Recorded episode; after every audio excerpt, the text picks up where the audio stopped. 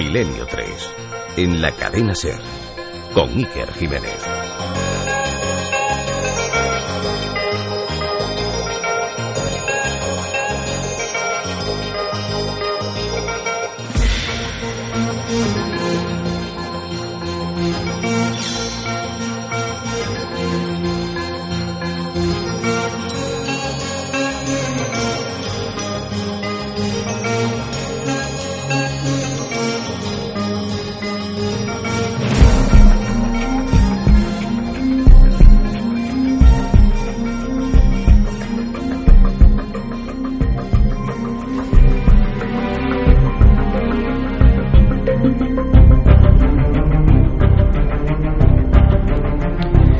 Buenas noches, queridos amigos de Milenio 3. Estamos ya en la recta final de esta temporada, la undécima, en el décimo aniversario de este programa que trae temas que creemos que siempre están cortados por el patrón de lo interesante, porque, por ejemplo, en este 2012, el futuro. Seguro que es uno de los términos más buscados. Precisamente esta noche, esta noche y no otra, esta noche tenemos una encuesta, una estadística que hemos encargado a Diego Marañón, que se desenvuelve como pez en el agua en las redes, y hemos querido preguntar cómo está el estado del misterio, de todo lo que compone el concepto misterio en la red hoy. Seguramente 2012, fin del mundo, será uno de los términos más buscados. El otro, estoy seguro, futuro, como siempre. ¿Qué pasará en el futuro?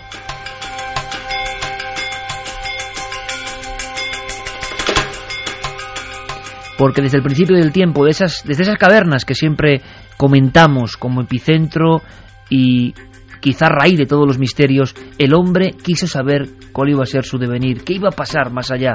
Siempre vivimos con la incertidumbre de que al día siguiente pueden pasar cosas insospechadas. La vida en el fondo es un enorme misterio y el futuro es uno de los conceptos que más asombran al género humano. Y podíamos unir incluso los dos términos, humano y futuro, porque hay una disciplina, una ciencia, una serie de personas que investigan intentando preguntarse, intentando descubrir cómo seremos, de qué material estarán hechas nuestras incluso proporciones antropomórficas. ¿Habrá elementos de la electrónica, de la tecnología que nos ayuden? ¿Nos convertiremos en cyborgs? Todo eso, todo eso con luces y sombras, viene siendo comentado a través de otro término que nos interesa y que esta noche vamos a intentar desbrozar para todos vosotros. Ese término sorprendente, enigmático, es transhumanismo, el ser humano del futuro. Y yo pienso que hay que prestar muchísima atención, Carmen, buenas noches. Buenas madrugadas, Iker. Porque en esto estamos todos metidos, no es una cuestión exógena, ajena. Hay cosas que si contásemos a tu bisabuelo o a mi bisabuelo, bueno, no lo creerían, imposible, tener esta misma pantalla aquí enfrente pero cosas ya que incluso forman parte de nuestro cuerpo y de nuestras posibilidades. Se habla de inventos increíbles, se habla de la visión casi de Superman, se habla de memorias acoplables a nuestro cerebro para saber todos los idiomas, todos los conocimientos, se hablan de trajes que parecen propios de los superhéroes. Y todo eso que nos parece ahora increíble es igual de increíble que estas pantallas con información de todo el mundo hace 20 años. Sí, ¿Qué está pasando? Algunos de ellos están ya aquí. Eso de la invisibilidad que todos decíamos, una capa para hacernos invisibles. La capa pues es que ya existe la capa de invisibilidad y hay un montón de cosas que veíamos en las películas de ciencia ficción que se están convirtiendo en auténtica realidad. De todo eso vamos a hablar. Em, precisamente en la radio, en otro lugar, en este programa Milenio 3, nació un concepto y un homenaje. Era visado para el futuro. Em, repentinamente yo recordé las emisiones ya de los años 70 de un maestro de la televisión, Luis Miratvilles, que hablaba de eso, visado para el futuro. De ahí Santiago Camacho, con su habitual inteligencia, construyó una sección de televisión donde íbamos contando lo que estaba por venir. Y era sorprendente, era alucinante. Lo que estaba por venir superaba en muchas ocasiones a cualquier tipo de historia fantasmagórica y sin embargo muchas eran científicas. Esta noche hablamos de transhumanismo y hacemos este especial Ciencia y Misterio visado para el futuro.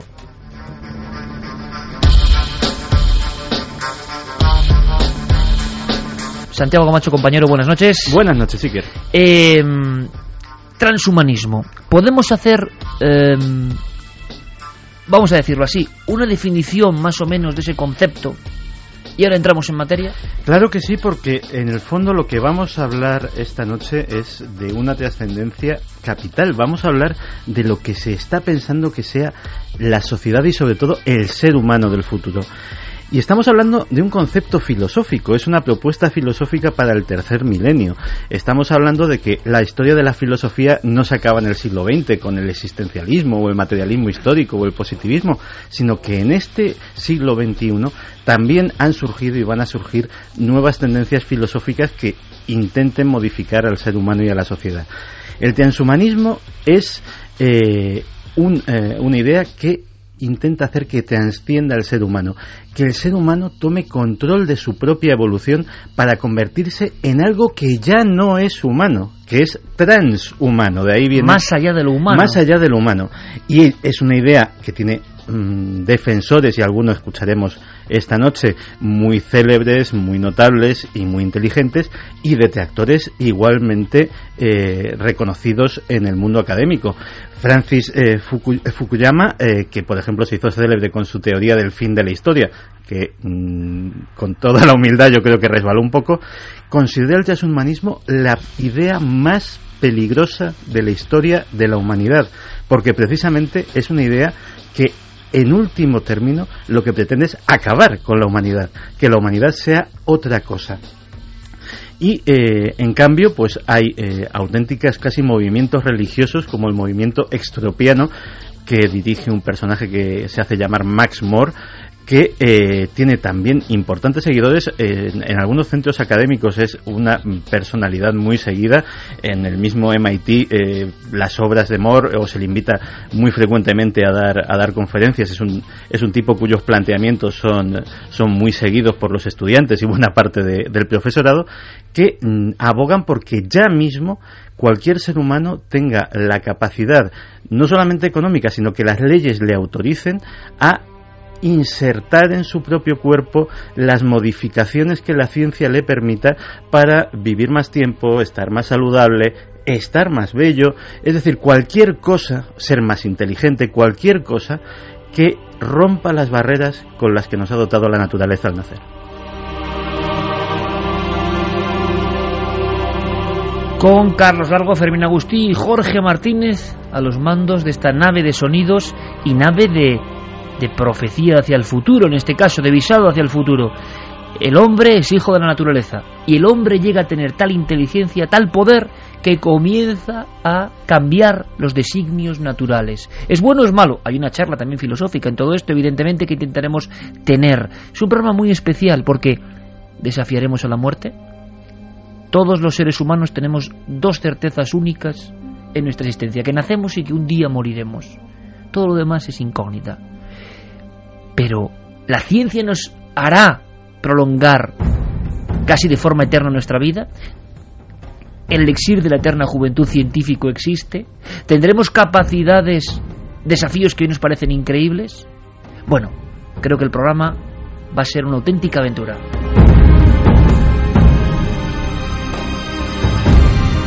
Milenio 3 en la cadena SER y presento ahora mismo a otro de nuestros compañeros que se subió ya hace mucho tiempo a esta nave sin ningún tipo de temor a hablarnos de ciencia, pero de ciencia con misterio.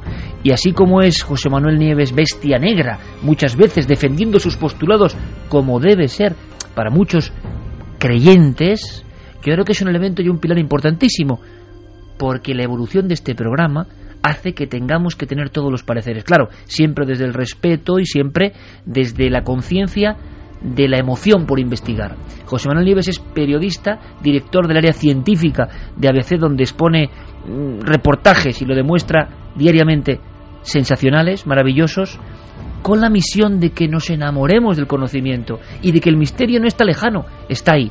Claro, tenía que estar en este programa junto a Santi Camacho, como por el Carmen y yo que íbamos a aprender, ¿eh? como espero todos vosotros, amigos y amigas, para contarnos qué está pasando en este visado al futuro y en el transhumanismo.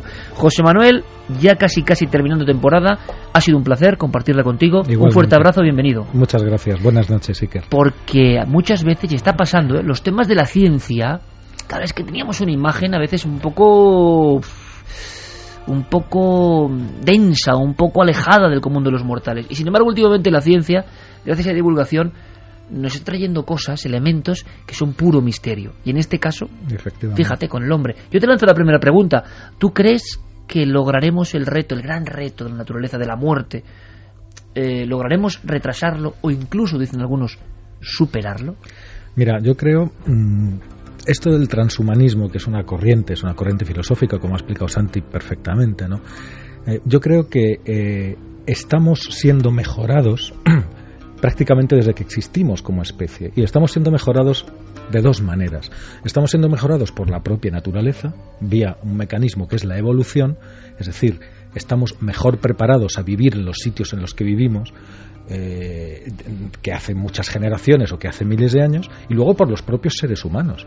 Cualquier, el ser humano, como cualquier criatura viviente, eh, eh, lucha por sobrevivir, por imponerse al medio. O sea, desde los primeros cazadores prehistóricos, cuando conseguimos comer carne por primera vez, cambiamos nuestros cuerpos y conseguimos una fuerza y una potencia que de otra manera no tendríamos ingiriendo proteínas. O sea, hicimos ya el salto de un tabú que es decir, estaba ahí, eh, exactamente, es e, ese perfeccionamiento entre comillas artificial creado por nosotros mismos es consustancial yo creo a la naturaleza humana. Que es la historia de la medicina sino la historia por ir viviendo más cada vez. La historia de la alimentación mejorándola mejorando eh, eh, no tenemos más que ver nuestros jóvenes de ahora que nos sacan la cabeza, o sea, nos damos cuenta en el transcurso de una vida. En los años 50, 60, los españoles eran bajitos y apretados. Ahora mismo tenemos los mejores jugadores de baloncesto, estamos a la altura de los europeos del norte. Es decir, eso también es modificación, eso también es modificación. La medicina ha salvado y sigue salvando un montón de vidas, prolongando un montón de, un montón de vidas, sigue permitiendo a los seres humanos vivir con, enfermedades que, que ayer les hubieran matado y hoy no, pueden convivir con ellas. Y luego está la tecnología. La tecnología, eh, evidentemente, también aplicada a todo esto que te digo, porque el desarrollo de alimentos es una cosa complicadísima.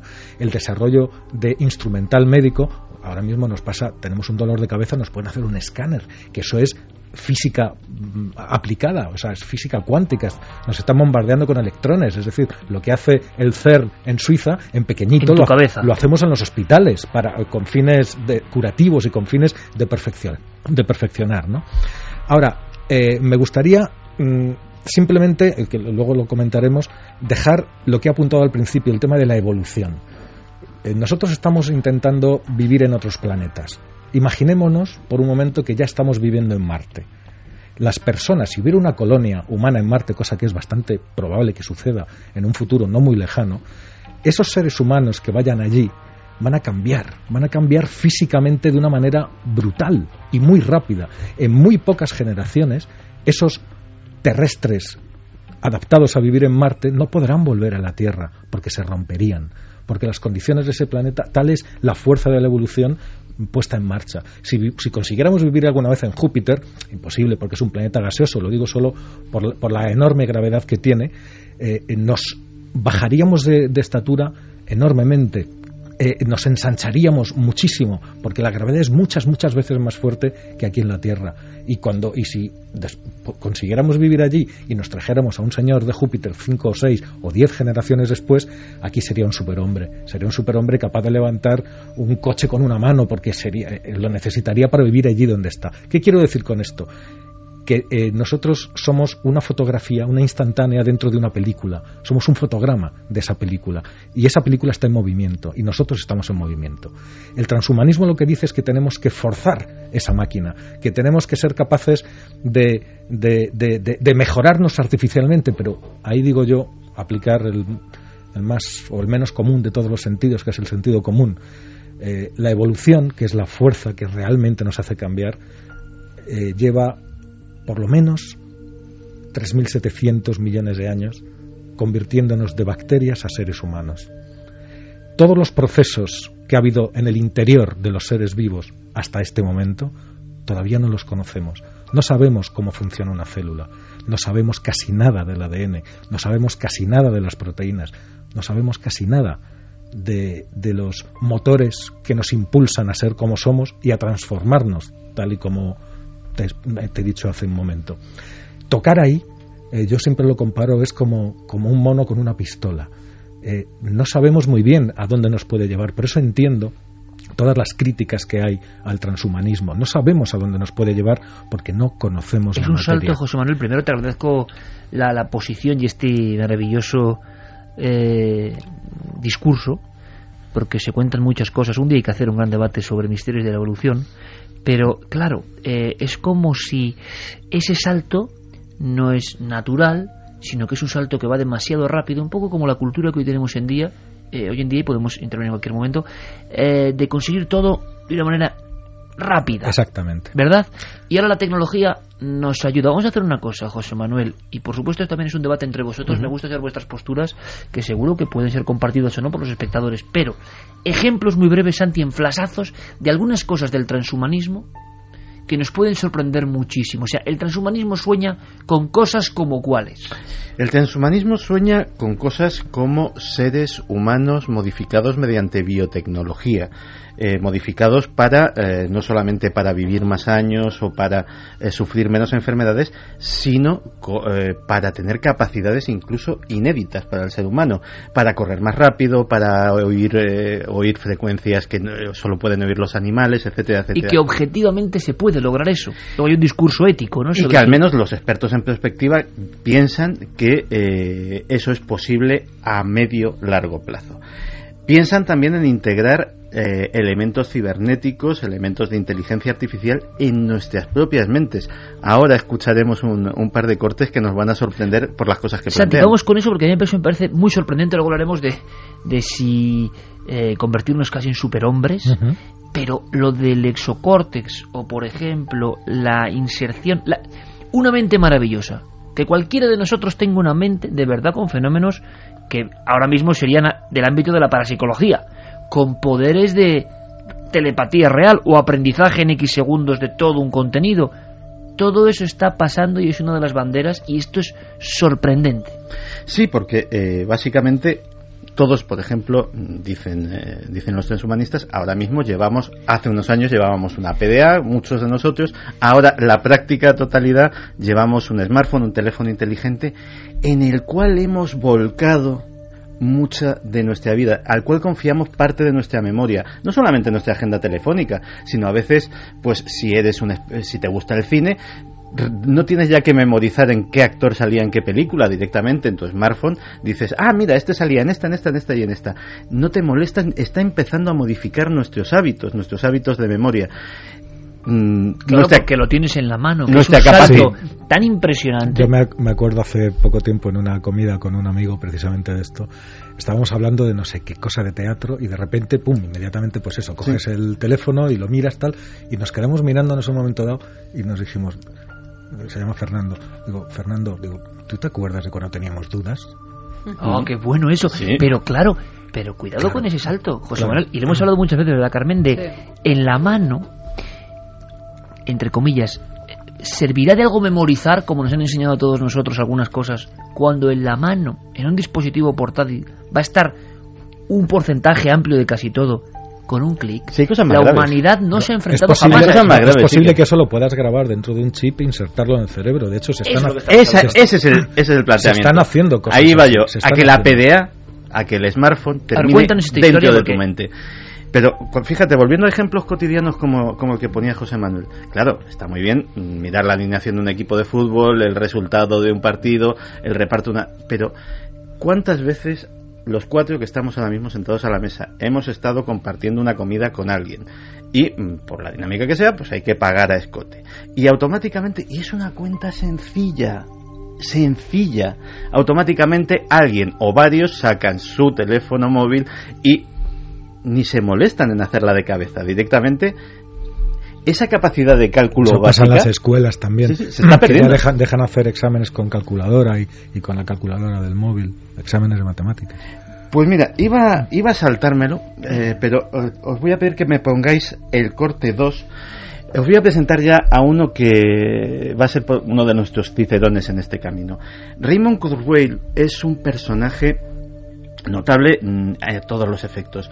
Posiblemente si la figura de Leonardo, tan querida por nuestro Javier Sierra, tuviera algún reflejo en la actualidad, sería la de este hombre. Es un hombre que es músico, que es escritor, que es eh, científico, inventor eh, y una persona posiblemente un gurú de, la perspectiva. Muchas eh, de las inspiraciones para hacer esa sección de, visado para el futuro vienen de, ideas de, Raymond Kurzweil. Perspectiva es ir pensando en lo que está por venir. Efectivamente. Para que te hagas una idea, él inventó el primer sintetizador, el primer sampler que sonaba realmente, si querías un violín, sonaba violín, si querías un piano, sonaba piano.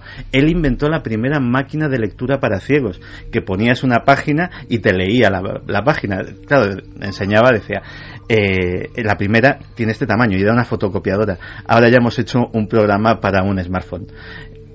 Pues este hombre eh, tiene, es uno de los grandes defensores del transhumanismo y sobre todo tiene una teoría que es la más controvertida en este campo, que es lo que él llama la singularidad él cree que eh, el desarrollo eh, científico y sobre todo el desarrollo tecnológico y dentro de la tecnología el desarrollo informático y de la inteligencia artificial va a ir escalándose a una velocidad eh, en proporción geométrica superior y que en 2040 más o menos, va a ocurrir un acontecimiento que él denomina la singularidad, que es que la inteligencia artificial posiblemente se equipare o supere a la humana, las máquinas se puedan empezar a diseñar y mejorar ellas mismas y haya una especie de unión hombre-máquina que cambiará el mundo para siempre. Vamos a escucharle un segundito y, hablamos sobre el concepto. Ya hay personas que son cyborgs, que tienen máquinas en el cerebro. Por ejemplo, pacientes de Parkinson que llevan un dispositivo del tamaño de un guisante que sustituye las neuronas destruidas por la enfermedad y funciona como la región cerebral original. Y la última generación de este implante cerebral, ahora están en la cuarta generación, permite descargar nuevo software para el ordenador en el interior del cerebro desde fuera del paciente. Esto es absolutamente inconcebible para muchos, estoy seguro. Esto es alucinante y yo tengo hace mucho tiempo la sensación de que vivo en un mundo cuyo vértigo me ha superado, que puedes que puedes emplear hábilmente algunas cosas, pero que otras ya te han superado. Este programa es muy importante. El programa de esta noche es muy importante porque lanzamos la baraja hacia el futuro con cosas que, como creyeron muchos y luego se demostró, no son ciencia ficción, van a pasar. Ahora bien, el salto ese, José Manuel Santi, de insertar hay algo que no acabo de entender. ¿Cómo se interconecta una cosa biológica, es decir, una neurona de nuestro pensamiento a un contenido tecnológico. Bueno, dos neuronas entre sí se conectan mediante electricidad, o sea que es, muy sencillo. O sea, es, energía eléctrica. Las neuronas, cuando hacen sinapsis, lo que están haciendo son. Sinapsis es la unión de una neurona con otra a través de los dendritos, que son las, digamos, los filamentos que salen de la neurona y que se conectan en una red, una red neuronal. Entonces, en nosotros, igual que hemos hecho pues con los aviones imitando a los pájaros, aquí no hemos hecho, al hacer redes neuronales, no hemos hecho más que imitar a la naturaleza. Y un ordenador no es más que una imitación cada vez mejor de la forma de funcionar de nuestro cerebro. ¿Y llegará ese momento, José Manuel? No solamente llegará, sino que le decía Santi que llegará un día en que los ordenadores eh, sean más tal. Bueno, eh, nosotros tenemos dos tipos de capacidades. Tenemos la capacidad lógica y la que no es lógica. Entonces, en capacidad lógica los ordenadores ya nos ganan, eh, nos ganan mucho. O sea, son capaces de, de, hacer cualquier operación matemática compleja en milisegundos y nosotros necesitamos mucho tiempo. Son capaces de ganarnos al ajedrez, son capaces de, de todo lo que sea lógica, no, ya nos han superado hace mucho tiempo. Porque no, principio, José Manuel, esto me parece interesantísimo todo. O sea, hubo ese reto, esa especie de equiparación eh, con Deep Blue, ¿os acordáis? Sí, ¿os acordáis de esos, Máquina contra jugador. Y de repente la máquina empezó a ganar. Permitidme una, pequeña anécdota. Deep Blue tenía exactamente la misma capacidad de un iPad Gold. Exactamente. Es decir, a eso ha evolucionado. Eh, eh, pero a lo que quería llegar es y que. La, y mente lógica nos han dejado atrás. Luego, luego, está la otra cosa, que son las emociones. Las emociones son un motor, como cualquier psicólogo sabe, que son eh, una, una emoción impulsada por la lógica o apoyada por la lógica, hacen de nosotros lo que somos. Pero las emociones son importantísimas porque son un motor, un motor que nos hace ir hacia adelante. La curiosidad, ¿cómo le enseñas la curiosidad a una máquina? ¿Cómo le enseñas el amor a una máquina o el odio? ¿Cómo, cómo se lo enseñas? Pues bueno, eso se está haciendo. Se está haciendo y hay eh, las nuevas generaciones de pensadores eh, de máquinas, de creadores, de diseñadores, están intentando dotar a, un orden, a los ordenadores de, capacidades humanas, de diálogo con las personas. ¿no? ya ha habido diálogos muy importantes entre máquinas y personas. ¿Qué me dices? Diálogos eh, eh, eh, puros en los que los dos aprenden el uno del otro y el ordenador aprende del ser humano y el ser humano del ordenador. Acabas de carne de gallina. Ha habido diálogos y el, ordenador, basada en, basándose en su lógica X, ha logrado tener respuestas ha, ha logrado, ha logrado tener una información bastante precisa sobre el estado de ánimo de la persona con la que está hablando. Y entonces de lo que se trata es precisamente de conseguir que además reaccione en consecuencia. Es decir, eh, el ordenador de mañana, y todavía no estamos hablando de transhumanismo, sino de cosas que vamos a tener en nuestras casas dentro de poco tiempo, cuando entremos en casa sabrá si estamos enfadados, si tenemos fiebre, si, si hemos tenido un mal día, si venimos alegres, si hemos comido mucho o poco, lo sabrá todo. ¿Y eso no da un poco de miedo? No, porque eso es. Eh, los ordenadores en sí también te dan un poco de miedo. Eso es una cosa que está hecha a nuestro servicio. Y para. para eh, eh, los ordenadores dotados con sensores de temperaturas, tú pones el dedo y él ya sabe tus pulsaciones, la composición sanguínea que puedes tener en ese mismo momento, por la, por, te mira las pupilas y sabe tu estado de ánimo. Es decir, puede aprender de ti. Eso ya se sabe, eso ya hace bastante tiempo que se sabe.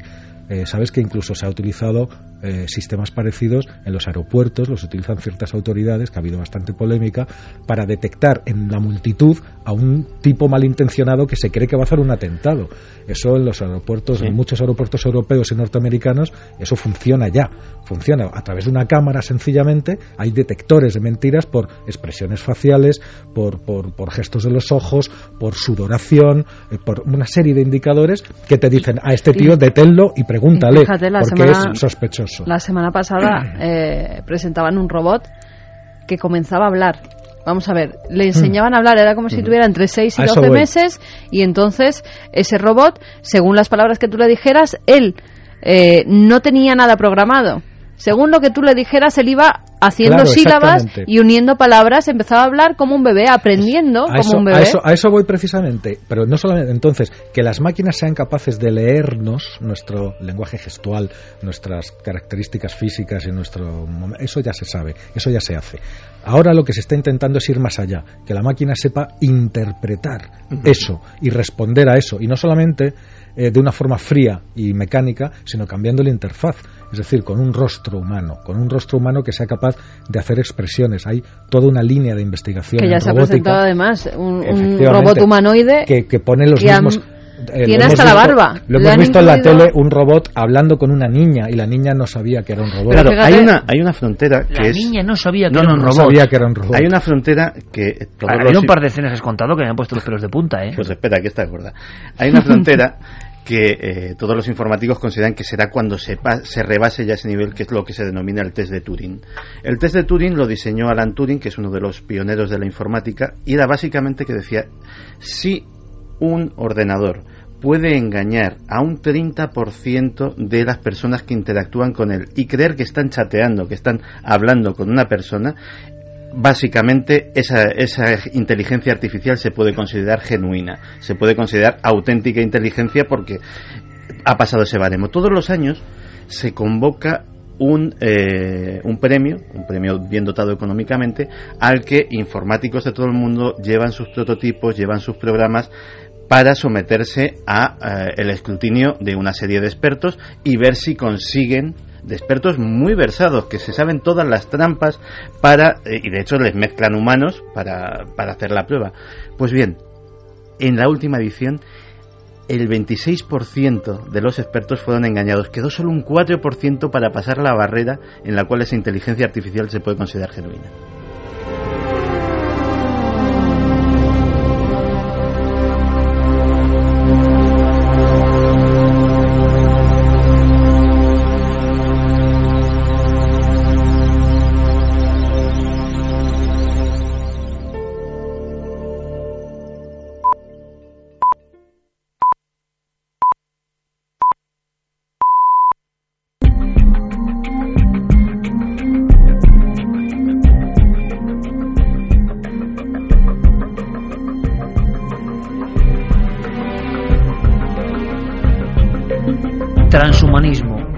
La ciencia, visado para el futuro.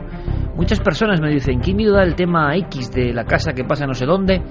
O el aparecido. No, no, a mí esto es lo que... Ha habido dos o tres escenas ya que como soy humano, y seguramente humano primitivo comparado con lo que estamos contando, a mí me ha producido un escalofrío un par de cosas que han comentado nuestros amigos. Y nosotros vamos a seguir, hay que saberlo todo de este campo maravilloso y a la vez terrorífico. Porque José Manuel nos contará, José Manuel Nieves, el umbral también, ¿no? Hay un momento en que una cosa es aprovecharse de lo externo y otra es, ¿verdad, Santi? Implementar eso o convertirnos en híbridos entre tecnología y carne. Pequeña cosa. Me decía Carmen, a través de un aparato tecnológico, esta tableta, que ya forma parte de nuestras vidas, como para explicárselo a los antiguos, ¿no? Y todo en un dedo, como decía José Manuel, cuando teníamos dudas, ¿no? Ahora pulsa Carmen con su huella dactilar y sale una información donde hay dos hombres, parecen dos hombres, mm, pero no lo son. Gemelos. Y es como una foto muy gráfica para lo que estamos contando. Sí, eh, además el titular dice robot humanoides listos en 10 años. Pues Henry Zerchafe es este señor que ha hecho un clon de él, un robot humanoide, pero hasta tal punto es tan exacto a él que le ha puesto a dar una conferencia como si fuera él y los alumnos no se han dado ni cuenta, tan solo dijeron que estaba un poco rígido su profesor aquella tarde. Pero Nada nadie más. supo la verdad. Nadie supo la verdad. Ha hecho la piel exactamente igual con las mismas arrugas que él. Han puesto pelo a pelo de su barba ¿Y la pelo voz? humano. ¿Ha dado una voz, charla? lo mismo, ha dado una charla. Lo cual no dice mucho de la atención de los alumnos. Bueno, José Manuel, pero, Pero, es que luego, aparte, sí, pero es es que luego nos puede ocurrir, Sí, que es que sí. no ha habido algún Claro, pero de decía, estos. decía que lo ha probado también, por ejemplo, en reuniones donde la gente sabía que le iba a presentar un robot y que han entrado, han saludado a los No, dos y hay- no sabían puede cuál era el robot. No, de hecho, Japón- hay un experimento pero, eh, no que es el, el Cyberlover. Eh, crearon un programa que se hacía pasar por un chico o una chica y que se metía en chats de gente buscando pareja. Arrasó. O sea, persona a la que tocaba, persona que se la llevaba de calle. Era una cosa absolutamente increíble y ninguno de los que estaban chateando con esa Y persona no era humano. Y no era humano. Sospechaba que estaba Mira, los que una están máquina. más versados o los que están más emocionados con esto son los japoneses, que tienen dentro de su cultura, yo creo que serán los primeros en tener robots domésticos, en tener robots para todo y en, y en enviar sustitutos robots a determinadas tareas que hay en lugar de uno mismo, ¿no? Y eh, entre las las, mm, las, las investigaciones para la conducta del robot, para cómo se tienen que portar, están sometiendo a una serie de robots de última generación a charlas charlas pues es como pues sabes cuando eh, eh, la, la típica imagen del psicólogo que se, que se sienta y hace una terapia de grupo en el que todos van contando sus experiencias y van preguntando y tal bien pues están haciendo eso con los robots mezclándolos con humanos para que vayan absorbiendo y viendo las reacciones y ven cómo se comportan en ese entorno psicológicamente humano. Pero José Manuel, esto que está pasando está dejando atrás a Pero- películas bastante recientes sobre el hipotético mundo de Yo Robot y están dejándolo atrás ya. Eh, bueno, yo no diría tanto, no diría tanto porque lo que están es lo que te decía antes es estamos estamos en términos generales, no los, los humanos, estamos enseñando a los robots a sentir. Luego tienes toda una parafernalia de películas y libros de ciencia ficción que te dicen lo que podría pasar cuando eso Sí, suceda. ¿no? la eterna rebelión, ¿no? Sí, que sí, se, claro, el adolescente que se revela, eh, que es una cosa normal, cuando ellos lleguen a la edad, de, a, la, a la etapa de adolescente y se rebelen contra sus creadores, contra el padre, ¿qué tal? tenemos la- el cine lleno, ¿no? Pero eh, a lo mejor no es necesario llegar a eso, eh, eh, pero que lo- de lo que no me cabe ninguna duda, porque además ya lo tenemos ahí, y yo hay, hay incluso algún laboratorio sobre robótica y sobre inteligencia emocional de robots muy bueno en España, hay alguno muy bueno en Barcelona, que si quieres mm, podemos hacer alguna cosa con ellos, ¿no? Que están enseñándoles emociones a los robots, emociones, a controlar sus emociones, a medir sus emociones. Pero claro, José Manuel, permíteme, esto, esto es el, como el gran salto que pensábamos inconcebible en nuestro sentido espiritual y ético. ¿Por qué? Tú lo has dicho muy bien al principio, la lógica. En lógica nos superan ampliamente. Claro. En prestaciones nunca vamos a correr como un coche ni a pensar como un ordenador. Pero ay, amigo, cuando lo más profundo del alma humana, que es la emoción y el pensamiento, eh, la espiritualidad o ese libre albedrío que tenemos, esa conciencia, la conciencia, se pueda trasplantar, ahí hay como una cosa, una barrera que nos parece como inconcebible y por otro lado damos un poder impresionante. a esas- o sea, el ser humano el que pintaba en el castillo de Altamira, el milagro de esta especie es que está llegando casi a reproducirse tecnológicamente, pero con mayor capacidad. fíjate, ¿qué es en el fondo? ¿Qué es un trasplante? Un trasplante de órganos, ¿qué es ponerte un corazón que no es el tuyo? Para que te sigas viviendo. De acuerdo, que eso no es, no es tecnológico, pero ¿sabes la tecnología que hace falta para hacer eso? ¿Qué es eh, coger la piel de un animal y ponerla en lugar de la tuya porque te has quemado el 90% o el 80% del cuerpo para que sigas viviendo?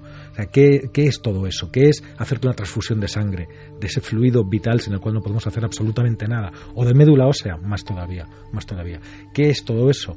Esos son formas eh, eh, es verdad que son orgánicas, pero no tienen por qué, aun siendo orgánicas, no tienen por qué ser menos transhumanistas. Es decir, eh, hay, vete a la Organización Nacional de Trasplantes y te pueden enseñar centenares de personas que estarían muertas si esto no hubiera sucedido, si no se lo hubieran hecho en algún momento. Nada más España es muy activa en eso. En cuanto a la tecnología, hay una rama que es la, la, la bioinformática, pero eso no sustituye una conciencia, no, sino que te da a tu propia conciencia, da te puede ayudar igual capacidades nuevas. Sí igual que te está ayudando la, tableta que la tienes en la mano externa a tu cuerpo o el teléfono el smartphone o el ordenador o, la radio la televisión que también son inventos igual que te ayudan bueno puedes eh, eh, miniaturizar esos circuitos eh, esos receptores y interiorizarlos para que se comuniquen directamente con tu cerebro para que te puedan dar pero yo eso no lo veo ni, ni misterioso y lo veo además bueno lo veo mm, deseable porque porque bueno una, una operación de ojos, ¿no? Porque hay, centenares y centenares y centenares de personas por ahí que van con cristalinos artificiales. Yo soy uno de ellos, por ejemplo. Yo no vería nada si no tuviera cristalinos artificiales, porque esta cosa del periodismo pues te quema la vista. Y yo la tenía quemada desde hace ya unos cuantos años. Y como ves no llevo ni gafas, ni lentillas, ni nada. Eso es he mejorado mis ojos, eh, perfecto, y ojalá pudieras mejorarlos todavía mucho más, ¿no? Entonces cada vez habrá cosas que te ayuden a mejorar capacidades o a mejorar la memoria, ¿por qué no la memoria? Aunque tenemos una memoria que es infinitamente superior a la de cualquier ordenador. Es decir, no hay ningún ordenador que sea capaz de procesar la complejidad que procesa el cerebro humano. Eso sí que es un enorme enigma, ¿no? Claro, hay más neuronas mm, en el cerebro humano que estrellas en la galaxia. Y eso, eh, eso es así por número y no sabemos cómo, se, cómo interactúan entre ellas ni en base a qué patrones maravillosos. Por eso digo, y decía al principio, que a ver dónde tocamos, que cuidado dónde tocamos. Pero todo lo que sea bioinformática, es decir, utilizar tecnología para mejorar los, miembros artificiales. Hace poco veíamos en todos los telediarios a un atleta ganando una carrera con piernas artificiales. Bueno, eso me parece maravilloso. Pero vamos a hacer una cosa. Hagamos un salto de barrera. Eso está claro. Relativamente claro y aceptado, ¿no? Eh, también está clarísimo, claro, el enigma de la conciencia humana y de cómo es posible que todavía no ni nos aproximemos a ese milagro extraño que hay dentro y que de alguna forma surgió. Pero yo voy a que ese milagro extraño del cerebro y las neuronas tantas como estrellas en la galaxia, se hiperconecten con un chip. Eh, Santi lo he contado de una forma muy gráfica y me gustaría que los oyentes lo supieran, porque yo ya lo sé, porque me lo contó. ¿Qué es? Imaginaste una tienda, fue absolutamente, yo creo que, que descriptivo. Una tienda donde nosotros dentro de X años entraremos a comprar qué, Santi. Veremos una serie de pendrives, por ejemplo, ¿no? Sí, y podremos eh, posiblemente comprar, eh, vamos a verlo como una librería. Es una librería donde tú te compras un curso de piano, donde tú te compras un curso de inglés, donde tú te compras eh, un curso de fontanería. El único problema es que no tienes que leerlo. Directamente eso podría ser un software volcado en tu mente. Gracias a esos sistemas de, bioinformática de los que nos estaba hablando José Manuel. Eso es lo que hacían en Matrix. Efectivamente, pero eh, también eso puede conducir a nuevos peligros y hasta a nuevas adicciones sociales o nuevas formas de sociedad. Pero eso estamos en, la, en, el umbral de conseguir los dispositivos para conectar memoria en nuestro cerebro. Se está trabajando. El, gran problema ahora mismo es que Matrix es un buen ejemplo. En Matrix lo que se estaba eh, pensando es en un enchufe algo directamente eh, que conectase el exterior con el sistema nervioso central y poder hacer ese volcado. Eso es dificilísimo. No imposible, o sea, se está trabajando en ello, pero dificilísimo. Los interfaces eh, cerebro-máquina con los que se trabaja ahora son de inducción. Es decir, eh, lo que hacen es un mapeado, es un gorro, para entendernos en términos, y hacen un mapeado de las emisiones electromagnéticas del cerebro, las interpretan y a su vez por inducción pueden ellos mismos generar ondas que modifiquen ese mismo funcionamiento cerebral. En ese, en ese tema se está mucho más avanzado. Son esos, eh, esos robots que, por ejemplo, ahora mismo están ayudando, esos brazos mecánicos que están ayudando a personas que están tetraplégicas, o son esos eh, joysticks eh, ultra sofisticados que nada más tienes que colocártelo en la cabeza y algunos juegos muy sencillos pues los puedes controlar con la mente. Eso ya no es ciencia ficción. Pero eso del curso entero de inglés o de teóricamente es posible. Mira, ahora mismo te voy a decir, por ejemplo, esto se ha hecho, por eso te lo voy a contar, que se ha hecho hace poco tiempo además, pues mediante esos métodos que estaba describiendo Santi tan estupendamente, han sido capaz de transformar en imágenes los pensamientos de una persona. Tú párate a pensar lo que es eso. Es decir, yo tengo un recuerdo, me enchufan a una máquina y ese recuerdo aparece en imágenes sobre una pantalla ¿Mm? Sí, la, pura ciencia ficción, tantas veces referida, pero tantas veces considerada imposible. Claro, entonces si tú eres capaz de, de, interpretar esos impulsos eléctricos que están en tu memoria y de hacerlos revivir y de transformarlos en algo que sea inteligible para otras personas, utilizando los sentidos nada más, pues a través de ese mismo canal también puedes introducir otras cosas. Eh, mm, bueno, podríamos pensar en recuerdos falsos, que, también, pero cualquier otro tipo de conocimiento también podría ser introducido si ya tienes el canal a través del cual eres capaz de extraer eh, algo comprensible. Se ha abierto esa puerta, por lo tanto se puede utilizar en doble sentido. Se está abriendo, sí, se está ¿Me abriendo. ¿Me vais a permitir que dé paso a un corte, al corte número 3, que viene al pelo sobre todo lo que está contando José Manuel y nos va a abrir todavía una vía de debate más apasionante de hasta qué punto puede cambiar la sociedad esa tecnología. Además, cuando queramos crear una realidad virtual, los nanobots desconectarán las señales procedentes de nuestros sentidos reales y las sustituirán por las señales que el cerebro recibiría si estuviéramos realmente en el entorno virtual y sentiremos realmente que estamos en ese entorno virtual. Y no solamente será visual o auditivo, también táctil. Implicará todos los sentidos, tan real como la realidad. Y no tendremos por qué tener el mismo aspecto. Podremos tener la apariencia de otra persona en un entorno de realidad virtual. Será como Matrix. Pasaremos mucho tiempo en entornos virtuales. Creo que alguna vez, eh, Santi, esto provoca fascinación y como temor, ¿no? Es como si ya estamos imaginando un futuro lejano donde, claro... No, no, no, no, no de lejano nada. De lejano nada. Hay, en realidad virtual hace mm, más de 10, 15 años que se están haciendo pruebas maravillosas. Y yo, yo he, presenciado alguna y son alucinantes. ¿Como cuál? Pues por ejemplo, había un, hace, te hablo ya, fíjate, eh, esto está ya muy perfeccionado seguramente, pero te hablo de, de, finales de los 90, el 99, 98, 99, se hizo un proyecto entre 10 universidades del mundo, 10 departamentos de, informática y el proyecto se llamaba Cyberpolis, que era ciudad virtual. Entonces lo que habían hecho ha sido crear un entorno eh, en el cual eh, se poblaba con avatares, los avatares son esas figuras que no son nadie, pero muchos de esos avatares sí respondían a personas físicas que estaban en su avatar. Entonces estabas conectado a través de un ordenador, en aquel entonces era con un casco y unos guantes para reproducir el tacto, y tú te movías en ese entorno de en una ciudad, en una ciudad que tenía sus calles, sus parques, sus edificios, sus tiendas. Tú podías tener tu propio apartamento tenías de hecho tu propio apartamento en Ciberpolis y entrabas con tu llave virtual y, lo amueblabas con tus muebles que te comprabas en la tienda de muebles de abajo pagándola en dinero y podías poner tiendas. Eso en el 99. Sí, sí, sí, por supuesto. Y esto está muchísimo más evolucionado. Tú podías quedar con un amigo, tú en Nueva York y tú en, en Sudáfrica, y entonces quedabais en Ciberpolis para ir al cine. Y entonces tu avatar se entraba de la mano del otro avatar, se sentaban juntos en el cine en Ciberpolis y mediante el guante táctil tú podías tocarle y hacerle gestos con tu cara y hacerle lo que te diera gana y ver la película y comentarla en el momento. Eh, eso, eso a nivel experimental se hizo. ¿Qué se pensaba? Se pensaba que esta creación de ese espacio virtual que estaba eh, eh, está en el mismo lugar donde se hacen las llamadas por teléfono. Es decir, si tú te has parado a pensar dónde está esta realidad virtual, cuando tú y yo hablamos por teléfono, ¿dónde se produce la conversación? ¿En tu casa o en la mía? Pues en ninguno de las dos, ¿no? Se, produce en un lugar eh, X que está ni en tu casa ni en la mía, pero ahí estamos los dos hablando e interactuando. ¿Qué pasa? A través del cable telefónico solamente envías uno de, una, una cosa, que es tu voz, y aplicas un sentido, que es tu oído.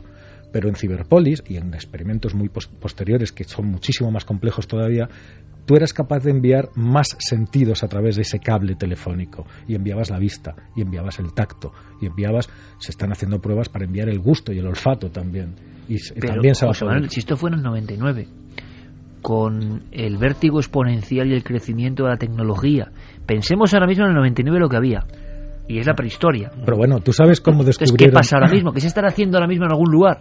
Pero mira, eh, por ejemplo, mm, vamos a ver, ¿tú sabes cuando, el, te acuerdas del desastre del Challenger? Del Challenger hablo, no del Discovery, ¿eh? 86. Sí, mucho antes.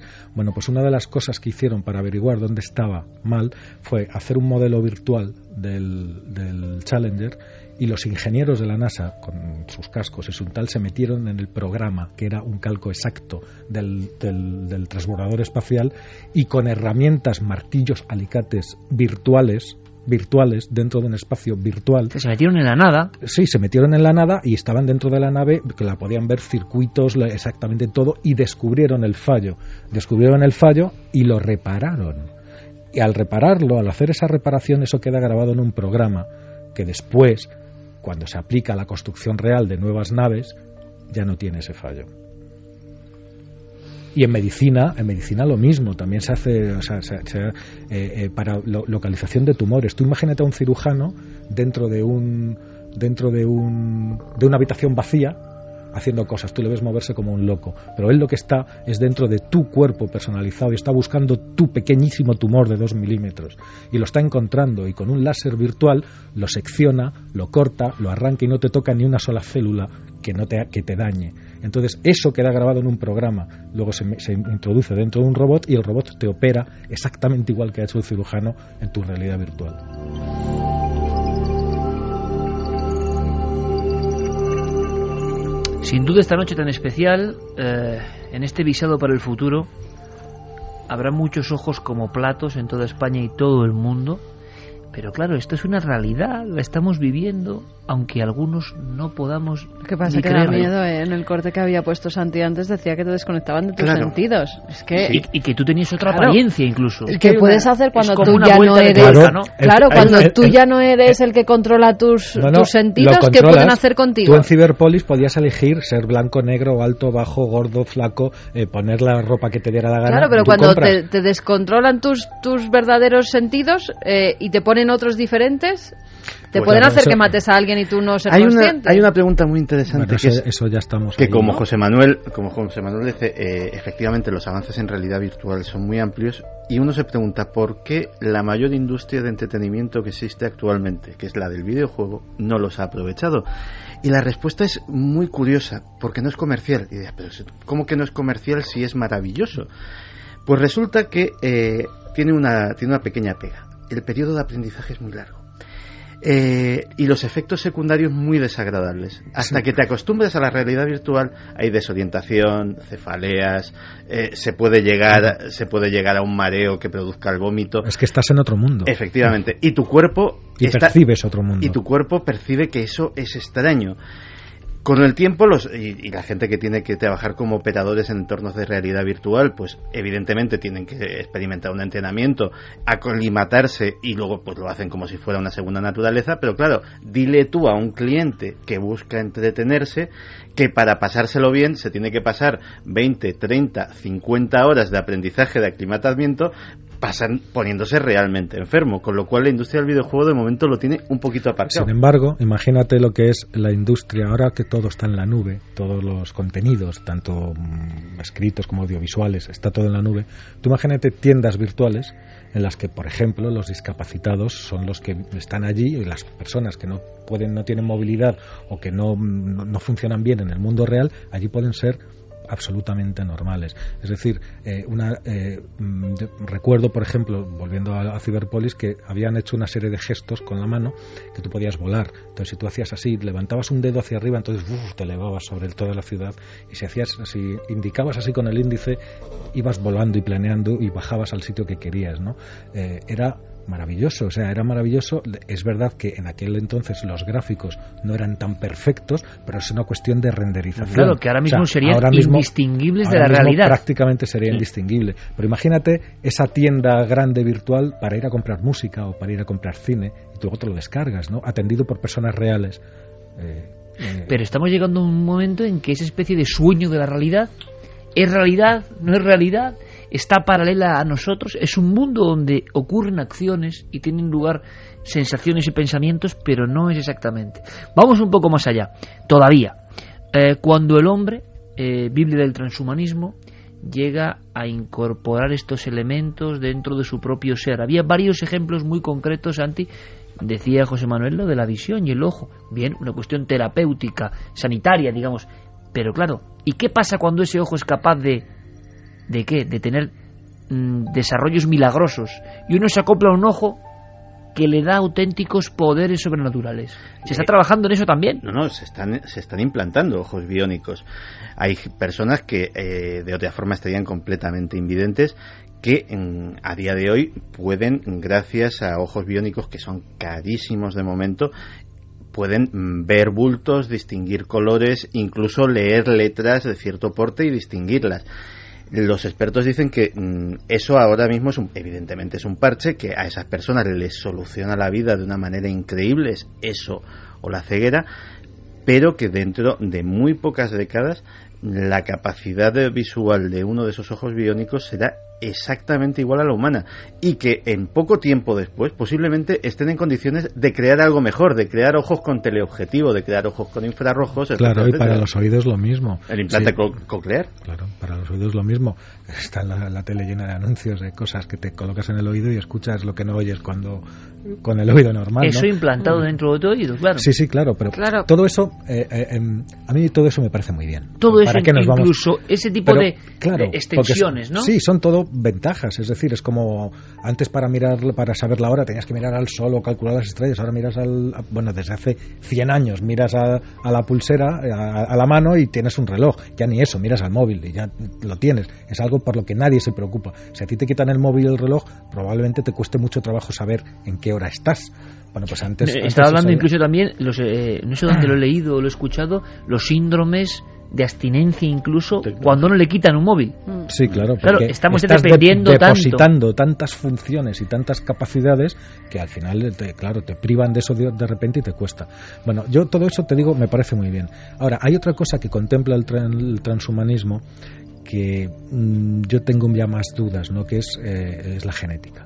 Evidentemente la genética, que es otro gran campo del conocimiento y que ya sabemos. Mm, Conocemos las letras del alfabeto, pero no sabemos formar palabras, ni frases, ni mucho menos, ¿no? ni, ni por supuesto escribir libros. Conocemos las letras del alfabeto, pero sabiendo las letras del alfabeto tenemos a un señor o a un niño que apenas sabe leer y tenemos a Shakespeare.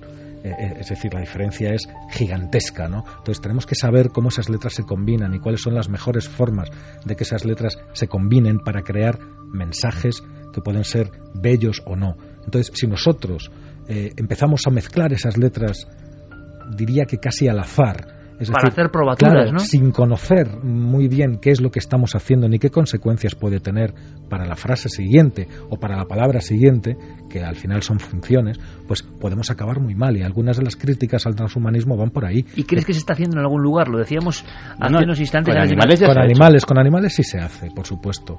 Hay un experimento que es fascinante que es eh, que los genetistas en ratones empezaron a modificar un gen, el NR2B, que codifica un tipo del receptor del glutamato que sabían que tenía eh, cierta influencia en el desarrollo cerebral.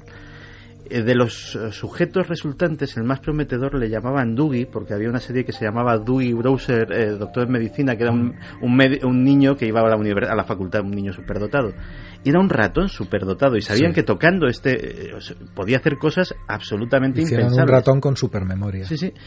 Y eh, saben, este, ese gen lo tenemos los seres humanos. El problema, no saben qué sucede en un ser humano si tocan ese gen. Sucede lo mismo. El problema es que, por ejemplo, suceden cosas eh, que van asociadas. Se aumenta, y lo en el ratón en cuestión lo detectaron, se aumenta el umbral del dolor muchísimo. O sea, mejor dicho, se disminuye. Es decir, cosas que tú no sientes como dolorosas, empezarías a sentirlas como dolorosas, como un efecto. Pues a lo mejor simplemente que te agarren la mano un poquito más fuerte de la cuenta pues eh, no, o cualquier otra cosa o que te hagan una caricia. Sí. es decir eh, es lo que te digo nosotros conocemos las letras pero no sabemos formar palabras y de repente han hecho ese cambio tienes supermemoria y cualquier cosa te duele. Claro por ejemplo pero o, cualquier cosa te puede pasar sabes o que vete a saber si es que nosotros somos eso somos somos una construcción complicadísima de eso de eso. Es decir eh, toda la información que nosotros somos nosotros mismos la tenemos dentro de cada una de nuestras células, dentro del núcleo celular está nuestro ADN. Eh, ahí está toda la información para construir otro nosotros y lo tenemos multiplicado por billones de veces. Y cada vez que una célula se divide en dos, cosa que sucede todos los días, miles y miles y cientos de miles de veces, esa información se, vuelve a, dividir en dos copias idénticas. Eh, bien, ¿Qué hacen esos genes? Cuando, cuando, se, cuando se descifró el genoma humano, que fue un hito maravilloso de la ciencia, de la ciencia humana, ¿eh? Eh, em, nos llevamos una gran sorpresa. Primero porque había tres o cuatro veces menos genes de los que se esperaban para el ser más complejo de la creación, que es el ser humano. Y resulta que tenemos los mismos genes que la mosca de la fruta, que no es nada compleja, perdón, es complejísima, es complejísima. Lo que pasa es que no somos tan diferentes. Las diferencias eh, eh, no estriban tanto en el número de genes, sino en lo que son capaces de hacer esos genes. ¿Qué hacen los genes? Codifican proteínas. Y las proteínas son las que cumplen las funciones concretas dentro del organismo. ¿Qué ocurre? Que un gen colabora con otro gen para, para hacer determinados tipos de proteínas que sirven ¿no? exactamente eso que se llama el proteoma estamos muy lejos todavía de conseguirlo muy lejos por eso quizá José Manuel sigue estando esa barrera porque Carmen eh, lo preguntaba antes de, hacer este tema y es una cuestión que siempre sobrevolado, surge en los medios de vez en cuando y nos preguntamos en algún lugar, en algún lugar habrá otro nosotros. Es decir, el asunto de la clonación, hemos hecho algún programa hace muchos años ya, en estos 10 de Milenio 3, como que desaparece, como que es mm. políticamente incorrecto. Siempre preguntaba si en algún lugar habrá un clon real. Claro, porque yo creo que es que seguro que, que, ya tiene que haber. Luego nos enteramos de los experimentos que hacen 50 o 100 años después, que es cuando salen a la luz y cuando lo en el programa lo hemos tocado muchas veces, qué burradas hacían, ¿no? cortando las cabezas de los perros, implantándolas en otros. es que, vamos a ver, es que... y luego nos enteramos que pueden que estén ahora mismo experimentando con humanos lo que estamos hablando y nos enteraremos... Es que perros, gatos y caballos ya se clonan. Y, o sea, aquí se te muere, se te muere la mascota, quiero decir, es que precisamente la técnica es la misma, es decir, lo único que nos separa es una barrera ética. Bueno, y esa pero es que hay mucha gente que no es ética. Yo, por, por, desgracia, en eso también soy bastante pesimista, porque eh, siempre que ha sido posible hacer algo, alguien lo ha hecho y somos así. Los o sea, que puede haber clones reales, eh, José Manuel, humanos en algún lugar. Yo no lo sé, pero, pero que es posible, eh, sí sí que es posible. Porque ahora mismo, ya te digo, pagas 100.000 dólares y el perrito, el perrito que se la, el típico perrito, perrito que se le ha muerto a la señora millonaria que no podía vivir sin él, pues se lo clonan y lo vuelve a tener otra vez. Y eso lo están haciendo, ¿no? Y lo, están vendiendo. De todas formas, nos implantan cosas en nuestro cerebro, empezamos a ser como casi como máquinas y estamos hablando en otros programas de llamaradas solares que hace que los móviles se desconecten todos. Entonces, ¿qué haríamos? Nuestros cerebros se desconectan todos con una llamarada solar y todo se va al garete. Tanta tecnología para nada. Empezamos a depender de, de, ondas electromagnéticas sensibles. Porque es un problema que, que, si nos lo encontramos ya con las máquinas que utilizamos, cuando lo tengamos dentro de nuestro cerebro, va a acabar con todos nosotros. Algunos, algunos pensarían en un mensaje postrero de la naturaleza en plan Doctor Frankenstein, ¿no? Eh, descontenta con la criatura. Hemos querido jugar a ser dioses y... Claro, ahora lanzo una llamarada y desconecto todo este mundo, tan frágil por un lado, tan maravilloso por otro, porque a mí me sigue sorprendiendo muchísimo, José Manuel Santi, que esta especie esté logrando estas cosas. Por ejemplo, yo muchas de las cosas que se están contando aquí no tenía conciencia de que estaban ya en marcha y uno se queda absolutamente ¿Sabes ¿Sabes lo que pasa? Que que hay que relativizar, Iker. Hay que relativizar esto porque a nosotros nos parece, y a mí, a mí soy el primero, siempre lo he dicho, además que me parece maravilloso que una criatura tan pequeña en un lugar que es la Tierra, tan pequeño en un sistema solar que es tan pequeño dentro del todo, haya conseguido con su cabeza, con su cerebro, abarcar la totalidad o, por lo menos una parte importante de esa totalidad. Ahora bien, tenemos que tener esta perspectiva. Nosotros todavía no hemos tenido éxito no hemos tenido éxito como especie todavía, no somos nada, eh, somos muy poquita cosa. Eh, la vida en la Tierra tiene como casi 4.000 millones de años, 3.700 millones de años. Durante los 3.000 millones primeros de años, la vida eran bacterias, que son los auténticos reyes de la creación. Siguen siendo actualmente, porque cuando los, los, organismos complejos, los pluricelulares, los que se hacen de más de una célula, las bacterias son de una sola, eh, fueron un experimento de la naturaleza que empezó hace 600, 700 millones de años y que eh, irradió hacia todo lo que nosotros podemos, los insectos, los crustáceos, los, eh, los peces y más tarde los mamíferos, las aves, los dinosaurios, todo eso. Pero todo eso es una excepción dentro del reino de las bacterias que es en el que estamos. No nos olvidemos que estamos en el reino de Arquea y Arquea son las bacterias, no nosotros. Nosotros los seres pluricelulares. Es decir, para que esto tenga éxito, bueno, y dentro de la, de la historia de los seres pluricelulares, nosotros ocupamos el último, la última palabra del último renglón, porque acabamos de llegar aquí. O sea, los, mm, los humanos eh, estamos recién hechos. Para que podamos decir que tenemos éxito y que hemos tenido éxito como especie, primero deberíamos de ser capaces de vivir en más lugares de donde vivimos. Y segundo, deberíamos de vivir o de sobrevivir la suficiente cantidad de tiempo como para que sea una cantidad de tiempo representativa ah, del pero Entonces vamos con esa, por ejemplo, capacidades, claro, no podemos vivir en el mar, no podemos desafiar a la muerte o hasta qué punto. Ese era otro de los ámbitos importantes del transhumanismo, pero recordáis algunas películas de hecho no podemos vivir casi en ningún sitio es que es que no podemos vivir en ningún lado es que si no tenemos eh, casas con aire acondicionado y agua corriente no podemos vivir es que nos sueltan en el campo a 5 kilómetros y, no podemos vivir no, no en el mar, en la tierra, no podemos vivir en si hace mucho calor, no podemos vivir si hace mucho frío. Pero muy frágil. Ahora bien, ¿os acordáis de aquella película? ¿Cuál era la de eh, Noriega, eh, Eduardo Noriega y Amenábar? Abre los ojos. Abre los ojos, exactamente. Eh, año 97, si no recuerdo mal, o por ahí, y ya se habló de Life Extension y aquellas agencias que te que estudiaban el tema de la longevidad. Es otro de los ámbitos que va a interesar muchísimo a nuestro público. ¿Qué está pasando con la eterna juventud y la longevidad? Hay una cosa muy clara. Cuando uno ve las revistas, ve los periódicos, ve la televisión, el mensaje constante es que no se puede envejecer. El mensaje constante es que esta especie tiene que ser encima bella, perfecto aspecto, siempre joven. Bueno, evidentemente la ciencia o estos, estas corrientes han tomado buena nota. Y está el desafío, desafiar a la muerte, desafiar al tiempo.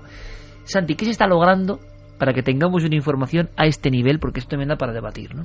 Pues la verdad es que ese es otro de los grandes desafíos y efectivamente, eh, pues aparte de la investigación genética y hemos hablado algunas veces de la telomerasa y de esa carrera por entender, eh, por entender esa proteína que se va acortando cada vez más en cada división celular, pues aparte eh, la ciencia está buscando atajos o caminos alternativos para de alguna manera artificial eh, intentar eh, mantener la maquinaria lo más óptimamente posible y hacerla dudar el mayor tiempo posible. Y uno de los más apasionantes, y vamos a poner el último corte de esta noche de Raymond Kurzweil, es precisamente el ligado a la nanotecnología. Pero lo importante es que empezaremos a ponerlos dentro de nuestros cuerpos y cerebros para mantenerlos sanos. Tendremos nanobots, dispositivos del tamaño de glóbulos rojos que nos mantendrán sanos desde dentro. Si esto suena muy futurista, déjame decirte que hoy en día ya hay docenas de experimentos que lo han hecho con animales, con la primera generación de dispositivos. Los científicos trabajan para curar la diabetes de tipo 1 en ratones con dispositivos del tamaño de un glóbulo rojo. Pronto empezaremos a controlarlo. Hay ya un dispositivo de este tamaño que puede detectar las células cancerígenas y destruirlas. Máquinas diminutas en nuestro cuerpo para hacernos vivir mejor y por tanto buscar la barrera de vivir más tiempo. Sí, sí, totalmente, totalmente cierto. Ahora, yo con esto eh, habría que tener un, un, cuidado. Habría que tener un cuidado. Mm, yo, yo lo explicaría con un ejemplo. Tú imagínate que tienes un coche viejo y que tienes un coche mm, que es viejo, que tiene 30 años el coche. Y ese coche, como le quieres mucho, pues le pegas un ramozado y le cambias la carrocería y le pones una carrocería de, de Ferrari y le pones un motor de un Ferrari. ¿Qué pasa? ¿Tienes un coche nuevo? No. ¿Por qué? Porque seguramente te fallan los frenos, te falla la suspensión, te fallan 20 sistemas del coche que te hacen que ese coche, por mucho que parezca que lo has renovado, no lo has renovado. Con los nanobots hay que tener mucho cuidado porque somos capaces de hacer una renovación integral, no solamente de una o de X funciones que sean aparentemente buenas. No solamente, fíjate que solo con la prolongación de vida, sin tecnología de por medio, la que ha habido en el último siglo, nos han aparecido un montón de enfermedades nuevas enfermedades como el Alzheimer, que antes no se sabía lo que era y que ahora... No se sabía lo que era. Y pero, pero los nuevos daños colaterales de vivir más tiempo. Exactamente, exactamente. Entonces, estamos preparados... Hacer eso, hacer eso además tiene unos... No hemos hablado de, las, de los costes sociales eh, que, puede tener, que puede tener el transhumanismo una vez que se aplica, pero muchas de las críticas vienen, vienen por ahí. Primero, eh, deshumanizar al hombre hasta, hasta una hasta un extremo en el que ya es algo artificial y muy difícilmente humano, eh, por, por un lado. Luego, ¿quién es capaz de aprovechar todas estas todos estos logros y todas estas nuevas tecnologías. Eh, si vemos ahora mismo, eh, los smartphones los tiene una minoría de la gente, aunque no hagamos más de hablar de ellos. La mayoría de las personas no tienen smartphones. tienen los que tienen tienen teléfonos normales de los de antes, y son la, mayoría todavía, ¿no? Es decir, ¿a quién estamos beneficiando? Estamos creando otra separación más social entre muy privilegiados que van a tener ya hasta vidas mucho más largas, cerebros mucho mejores, eh, cuerpos maravillosos que no se cansan y que son súper fuertes. ojo, ojo, que podemos crear una nueva casta. Eh, Aunque esa división ya existe entre los diferentes mundos, ¿no? Bueno, pero en lugar de, en lugar de, de, de, paliar esas diferencias, que vamos, vamos a profundizarlas. Claro, habrá un eslabón mucho más grande. Es muy interesante, ¿por qué? Porque habrá una sociedad que acceda a esos cerebros con memoria prodigiosa a esos cuerpos que casi no envejecen o que viven 300 años, que parece mentira, ¿Cuánto va a costar eso? Exacto, y esa división es una de las críticas que se hace a este movimiento. Sí, y de hecho, eh, parte de eso, mira, hay muchísimas técnicas, muchísimas tecnologías que están salvando vidas, que están mejorando la calidad de vida de la gente, pero eh, que también, previo pago de su importe, pueden ser utilizadas para cosas menos éticas o simplemente para cosas que forman parte, digamos, de aumentar el placer o de aumentar el bienestar. Hay un ejemplo que es eh, que es tremendo, que es eh, una tecnología que se llama el diagnóstico genético de preimplantación. Eso está ayudando a muchísima gente. Se trata de generar embriones con determinadas características genéticas que o bien son para salvar la vida de un hermanito que tiene una enfermedad y necesita eh, un trasplante de algún tipo de ese, de ese hijo recién nacido, o para evitar para que puedas tener un hijo que si tú tienes una enfermedad hereditaria que sabes que le vas a transmitir necesariamente, pues y, no renuncies a ser padre, sino que directamente se fecunda una serie de embriones y se localiza el que tiene el que tiene el que tiene el gen correcto y ese se hace viable. Problema que hay gente en países donde las legislaciones son bastante más laxas que bajo mano está ofreciendo diagnóstico genético de preimplantación para elegir características físicas como colores de pelo, colores de ojos, etcétera, etcétera. No basta ya con adoptar a un niño rubio o a una niña china porque te guste o por no, si yo quiero tener mi hijo, pero quiero que mi hijo sea rubio con los ojos azules, oiga usted, que usted es, eh, de Zamora de toda la vida. Aquí, aquí ya llegamos a un límite que es el desafío a la naturaleza. No, claro, pero tú fíjate lo que, lo que, lo que. Imagínate que se ponen de moda los niños rubios con ojos azules y que todo el mundo hace eso.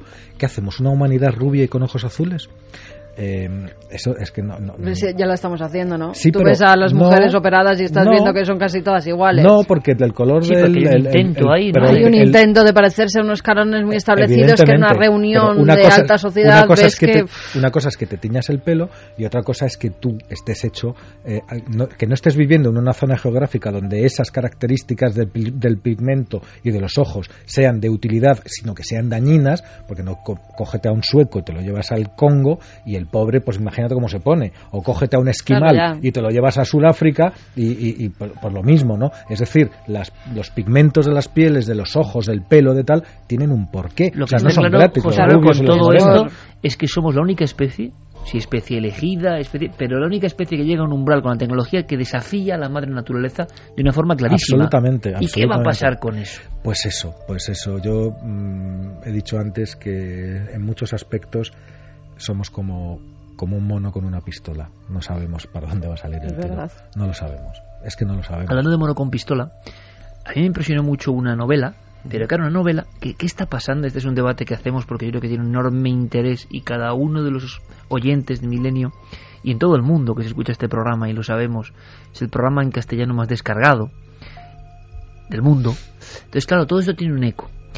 Em, esa sensación de que hay unos cánones y, y, la gente quiere eso, como un producto, como un producto. Yo quiero ser esto.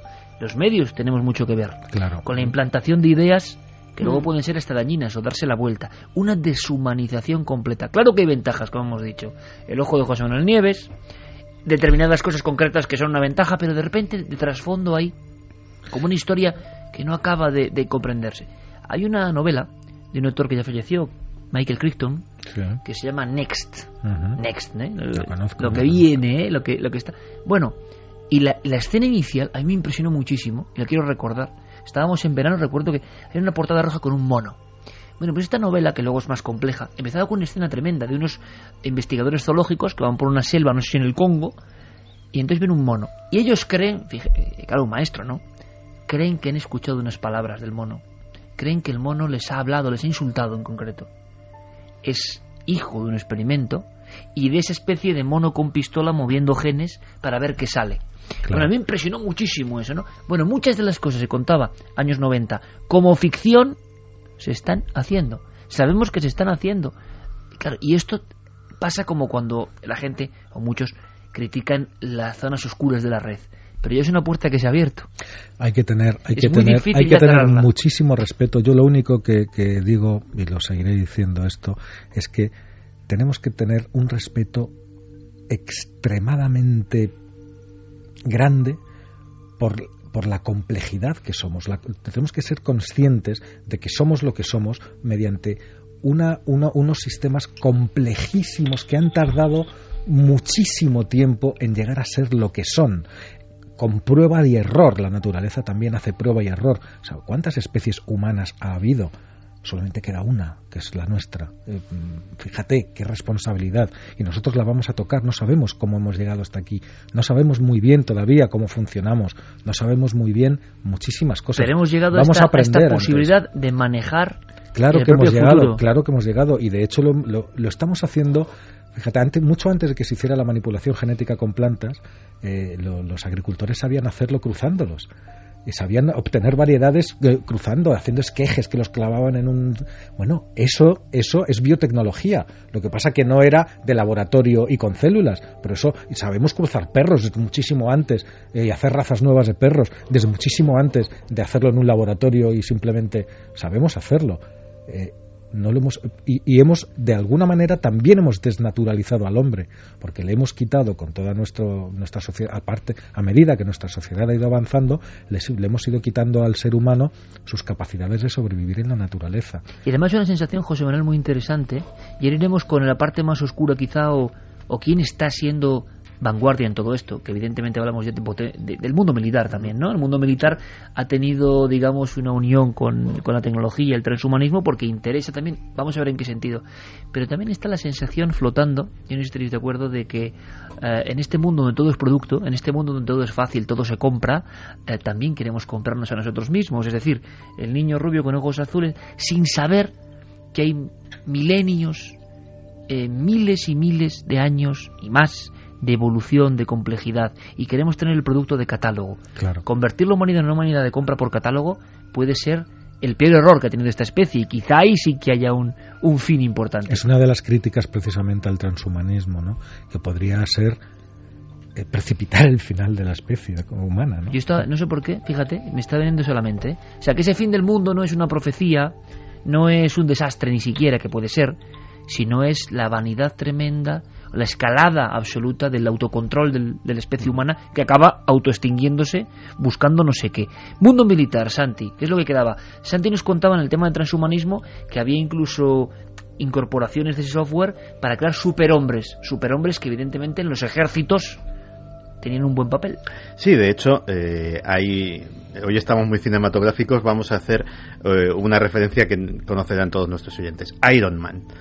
Pues actualmente DARPA, la Agencia de Proyectos Avanzados de la Defensa estadounidense, está trabajando en que en exoesqueletos, en trajes de combate que den eh, capacidades sobrehumanas a las personas que los visten.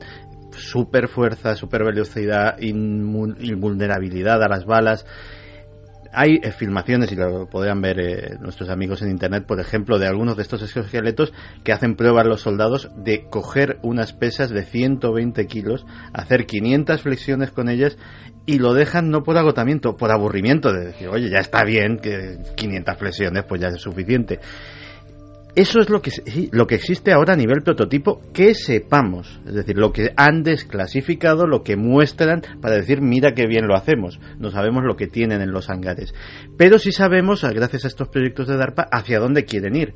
Y el futuro en ese sentido es tan increíble como que eh, en un momento en que no haya combate, en que no estén en una misión, sino estén en un campamento haciendo cosas rutinarias, el soldado podrá deshacerse de su exoesqueleto, dedicarse a sus tareas y el exoesqueleto autónomamente hacer las suyas propias sin necesidad de que el soldado lo opere.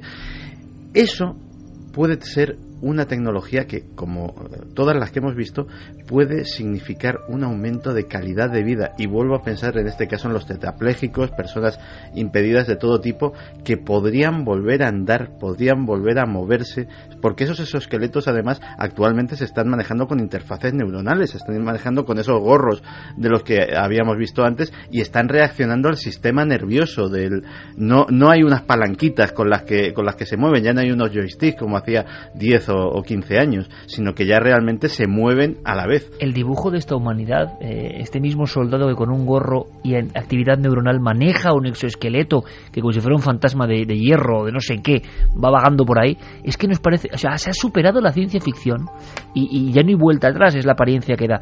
José Manuel, en algún hangar, y tú eres un hombre escéptico, bueno, escéptico, eres un hombre científico, pero eres un hombre que sabe del misterio de las cosas desde la perspectiva científica.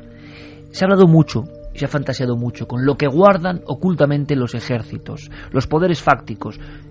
Yo me pregunto, escuchándoos y viendo todo esto y comprobando todo esto, muchas de las películas o fantasías de determinados hangares secretos ocultar pruebas de todo esto, pues tienen que parecerse mucho a lo que nos ha aterrado tantas veces. Tiene que haber pruebas, prototipos, cosas que superen cualquier imaginación. Sí, prototipos seguro que hay muchos, seguro que hay muchos. Fíjate, a mí me gustaría llamar la atención es que, claro, todas estas prospecciones hacia el futuro que hacemos inevitablemente desde el presente, porque no lo podemos hacer de otra manera. Eh, sin embargo, hay algunas que tienen más posibilidades que otras. Y te voy a decir cuál va a ser, según yo creo, y muchísima gente cree que además es que estamos abocados a que sea eso. Tú fíjate, es, es una revolución es una revolución tecnológica tan grande, tan grande la que tenemos encima, que no nos hemos dado cuenta todavía. Eh, eh, es como cuando pasamos de la edad de, los, de las grandes planchas de hierro y del acero y tal a la de los circuitos electrónicos. Y eh, bueno, pues una cosa parecida. Y es la de los materiales blandos la de los materiales blandos. Esos, esos nuevos materiales que lo van a hacer absolutamente todo. Tú ahora mismo cuando tenemos un ordenador en la mano, cuando tienes un teléfono móvil, tienes una pieza dura que siempre es lo mismo.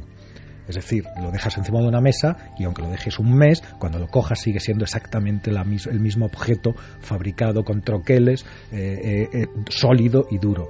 Bueno, imagínate que en lugar de eso tienes en la mano un material que, que, que cambia de, forma, que cambia de forma. Una lámina que la puedes enrollar como si fuera un tubito, que la puedes desenrollar a muy grande tamaño para que sea una pantalla muy grande, que la puedes doblar cuatro o cinco veces sobre sí misma para que tenga el tamaño de un móvil actual, que la puedes dejar encima de una mesa para que interactúe y se convierta en, absolutamente en otra cosa y todo eso gracias a la nanotecnología que lleva dentro. O sea, magia, me estás hablando de magia. No, te estoy hablando de tecnología, de tecnología. Yo he visto algo ya parecido a eso.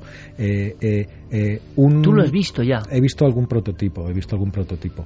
Y pero lo importante, lo importante es que esos materiales inteligentes que llevan nanobots, los nanobots no solamente sirven para meterlos en el cerebro, sino sirven para hacer cuadros que cambian y que te van enseñando cada, toda todo el Museo del Prado dentro del mismo cuadro al ritmo que tú le quieras poner, porque van cambiando la disposición de los átomos que forman la pintura y te están generando en el momento, según como estén programados, el cuadro que tú quieres ver, ¿no? por ejemplo, o, miles de otras cosas. Pero toda esa revolución de los materiales, de los nuevos materiales inteligentes, porque van a llevar la tecnología dentro y al final van a ser todo polímeros artificiales muy maleables, muy blandos, de forma que cuando tú tengas no tendrás un teléfono. Tú tendrás un teléfono cuando tú quieras tener un teléfono. Y cuando quieras desplegarlo más tendrás una pantalla grande, eh, pues a lo mejor del tamaño de, un portátil de 15 pulgadas ahora mismo. Y cuando lo quieras enrollar, lo enrollarás. Y cuando lo quieras tener doblado, lo doblarás. Y cuando lo hagas una bola y te lo metes en el. Exactamente. Eh, exactamente. Y eso será tu dispositivo para todo, ¿no? Entonces, eh, la ropa, la ropa, tú no tendrás ya ni que comprar tallas, ni colores, ni nada, porque será la ropa inteligente eh, que te dará la... Pues aburrimiento. No, no, pero descarga el no, no, y cambia. Eh, no, pero eso es muy aburrido, eso de irte de tiendas no puede cambiar. pero tú te vas a tener que conformar con una blusa que van a ser todas, Carmen. No, lo siento, pero por ahí yo sé que las mujeres no vamos a pasar. No, pero que, no va a haber tallas porque la talla va a ser perfecta, porque se va a adaptar a tu cuerpo. Eh, no vas a tener ni calor ni frío porque te va a medir la temperatura y te va a dar eh, la temperatura exacta que necesites. Mm, el color, el que tú quieras tener en cada momento, lo vas a tener con solo pensarlo probablemente o hacer algún Con solo pensarlo. O, hacer, o el dibujo que tú quieras. Sí, exactamente. Entonces, toda esa revolución, es que eh, Iker, eh, eh, somos jóvenes, todo eso lo vamos a ver. Es decir, no es para dentro de tal, es que eso lo tenemos en las puertas. En una década estamos viendo esto que te estoy diciendo. En una década, y en una década lo vamos a, incluso a comentar. Y yo lanzo otra pregunta en esta especie, nunca mejor dicho, visado para el futuro, que seguramente. Eh, Carmen y yo más como oyentes y muy interesados, pocas veces tantas sorpresas en un mismo programa, ¿no? Sorpresas hasta para los arquetipos de pensamiento que tenemos dentro, porque hay cosas que dices, es inconcebible, o sea, no puede ser, y te cuentan cosas que tú no, no estás preparado para entenderlas, pero ya están. Y la gran pregunta es, todo el mundo está muy interesado, 2012, fin del mundo, esa es la gran cuestión. ¿Hacia dónde va esto? La opinión de nuestros dos expertos, eh, ya casi como colofón. ¿Esto es hacia la gloria de la especie, hacia la supervivencia de la especie, hacia la coherencia de la especie, hacia la bondad de la especie que supera la maldad o al revés, hacia la autodestrucción y una autodestrucción además muy gráfica, ¿no? Porque esto es como una bomba que al final no tiene salida si se utiliza para mal. Depende de nosotros, depende de nosotros porque vamos a tener las herramientas para hacer el sí, mundo. Claro, depende de nosotros, ya lo sabemos, pero tu opinión personal, tal y como ves el programa y lo que conocemos del ser humano. Personalmente eh, puede traer una conmoción social increíble, es decir, por, un, por primera vez el ser humano va a tener la capacidad de modificarse como individuo, pero de modificarse como individuo a niveles muy íntimos, es decir, de dejar por ejemplo, de dejar de ser tímido o de tener celos tomándose una pastilla. Es decir, de modificarse lo que es. En Tal vez cosas que no entendemos. En su propia no es posible, es posible. Sí, o sea, al final se acabarán localizando los neurotransmisores que determinan prácticamente todas las emociones y, eh, oh, yo quiero vivir perpetuamente enamorado. Pues posiblemente alguien lo sacará legalmente o como droga ilegal un, neurotransmisor que te tendría perpetuamente en ese estado tan bonito. Ilegal y penalizado mucho, tendría que ser. hablamos, hablamos de un cambio radical, no en tecnología, no en genética, un cambio en las leyes de la vida. En las leyes de la vida, pero es que mm, hemos estado hablando de cosas muy físicas, pero por eso he, puesto ese último ejemplo, es decir, no solamente de nuestro cuerpo ni de nuestro cerebro entendido como, como, como hardware, como maquinaria, sino de nuestras propias emociones. Posiblemente nos sucederá que dentro, mm, igual que un, un, ciudadano del siglo de oro, si se presenta ahora mismo en la Gran Vía, pues realmente posiblemente enloquecería, yo creo que ese estado, ese estado de confusión, eh, lo que ha hecho es acelerarse y que posiblemente si sin previo aviso, sin haber vivido esa evolución, nos colocan en la gran vía de dentro de 100 años, nosotros ya no seríamos capaces de entender absolutamente nada. Programa de filosofía de la ciencia y del futuro y lanzando muchas ideas. El colofón, José Manuel. ¿Hacia dónde va todo esto? Intuición. Sí, yo creo que estamos en el umbral de algo, de un cambio, de un cambio, de otro cambio más. Creo que la humanidad entera está en esta etapa, no, no en estos años, me refiero a esta etapa de su existencia como especie, está en un momento crítico en el que va a tener que demostrar si es capaz o no de sobrevivir y que cada vez estamos desarrollando más técnicas, más cantidad de, de, ayudas, tanto tecnológicas como médicas, como biológicas, que nos pueden ayudar en ese camino. Yo siempre he sido muy optimista en cuanto a las capacidades del hombre. Espero que seamos capaces de superar esto porque eh, de eso no lo hemos contado, pero la Tierra se nos acaba y se nos acaba con tiene fecha, eso tiene una fecha de caducidad y si no somos capaces de pegar ese salto nos va a ir muy mal, nos va a ir muy mal como especie y ya va, a dar igual lo que seamos capaces de hacer, ¿no? Porque vamos a estar en un mundo yermo y, muy desierto y muy muerto, ¿no? Entonces estamos en ese momento y toda esta tecnología, toda esta, todo este transhumanismo nos tiene que ayudar, nos tiene que servir para ser mejores y hacer ese cambio radical que necesitamos para seguir en este universo desafiando la profecía. Nosotros hemos hecho este debate y esta puesta, este arsenal de nuevas ideas impresionantes, nosotros no lo conocíamos. Estoy seguro que muchísima gente tampoco lo, lo conoce. Son cosas que, quedan como fuera, que aparecen de vez en cuando en los medios de comunicación, pero que no son muy habituales. No profundizamos en ellas, no tomamos conciencia de, lo importantes que son y que ya están aquí. o sea, que aunque tú no quieras, ya están aquí. A mí con todo lo que han contado me, me ha llevado a pensar. Nosotros excavamos tumbas de hace 3.000, 4.000 años y nos encontramos con ajuares preciosos, llenos de, oro, de momificaciones perfectas, cuando abran nuestras tumbas se van a encontrar con silicona, con chips y con plástico. O sea, va a ser una conmoción total, ¿no? Que, que pues sí. Fíjate unas cosas tan bonitas que se descubren y las que se van a descubrir con toda la tecnología que tenemos nosotros. unos dispositivos, seguro, que, serán como un mensaje, como una botella de cristal hacia el futuro y que quizás no se puedan interpretar. La sensación es que estamos viviendo un tiempo de aceleración, ¿verdad? Constante. El transhumanismo solo es una pieza más. Yo quiero agradecerte, José Manuel Nieves, pues toda esta temporada y la demostración gráfica. Ahora vamos con muchas más cosas que comentaré enseguida. Ahora viene Diego Marañón con su estudio y tendremos dramatización, o sea, un poco de todo, antiguo, moderno. La red es importante, haremos un repaso de los misterios en la red, ni más ni menos, que además indican muchas cosas y que generan mucho debate. Pero quiero agradecerte, José Manuel Nieves, que además hace poco hice, hice mi propia estadística, y el doctor Cabrera y José Manuel Nieves, y después Enrique de Vicente, eh, son los visitantes más asiduos de cuarto milenio esta temporada, hice la pequeña estadística porque vamos a hablar de estadísticas del misterio. Y eso significa que José Manuel, no solo como debatiente, sino como portavoz de la ciencia, pero con esta apertura de miras, con esta con este entusiasmo, con esta sorpresa, esta fascinación, pues ha encajado perfectamente y que la ciencia eh, tiene, tiene sitio eh, habitual en la nada del misterio, porque pocas cosas tan sorprendentes, tan, maravillosas, tan misteriosas. Así que yo te agradezco toda la labor, José Manuel. Muchísimas y que, y que continuemos y que desafiemos en la profecía, de verdad. Ahí estamos. Gracias, muchos más éxitos. Feliz verano, compañero. Feliz verano. Gracias.